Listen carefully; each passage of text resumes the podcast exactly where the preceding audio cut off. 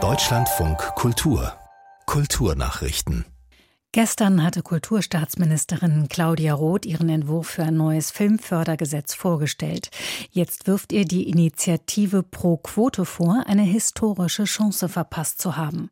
Die Möglichkeit, per Gesetz Gleichberechtigung und Diversität in der Filmbranche zu fördern, habe Roth konsequent ignoriert. Die Dokumentarfilmerin Uli Decker vom Vorstand der Initiative sprach sich für ein Punktesystem wie in Österreich aus. Wer dort Parität und Diversität beachte, bekäme bei der Förderung Punkte gutgeschrieben. Zehn Jahre nach der Gründung von Pro Quote verdienten Frauen in der Branche immer noch 35 Prozent weniger als Männer. Der britische Dirigent Leo McFall wird ab der kommenden Spielzeit 2024-25 Generalmusikdirektor des Hessischen Staatstheaters Wiesbaden. McFall habe sich aus einem Kreis von über 120 Bewerbern durchgesetzt, teilte das Hessische Kulturministerium mit. Das Amt des Generalmusikdirektors ist in Wiesbaden seit dem Rücktritt von Patrick Lange 2021 vakant. Der 42-jährige McFall ist derzeit Principal Conductor des Thessaloniki State Symphony Orchestras.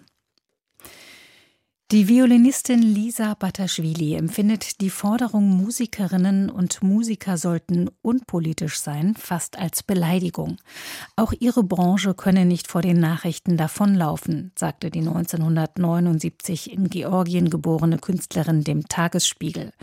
Kunstschaffende hätten eine Aufgabe in der Demokratie, denn die Kunst spiegle die Zeiten wider, in denen sie leben würden. Bataschwili, die als Kind miterlebte, wie junge Menschen von sowjetischen Panzern getötet wurden, bedauert deshalb, dass manche Kollegen sich nicht eindeutig vom russischen Präsidenten Putin distanzieren. Bataschwili ist in dieser Saison Artist in Residence bei den Berliner Philharmonikern. Er prägte eine ganze Generation von Köchen in den USA und führte bis 2017 30 Jahre lang sein Sterne-Restaurant Buli, eine Institution für einfache, elegante und experimentelle Küche. Jetzt ist der New Yorker Sternekoch David Buli mit 70 Jahren gestorben.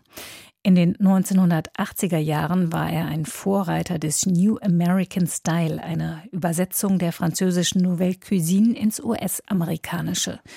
Den Gästen in seinem Restaurant empfahl er nicht von der Karte zu bestellen, sondern sich ganz in seine Hände zu begeben. Gelernt hatte Bouli unter anderem in Frankreich bei Größen wie Roger Verger und Paul Bocuse. Im Laufe seiner Karriere wurde der Koch mehrfach ausgezeichnet.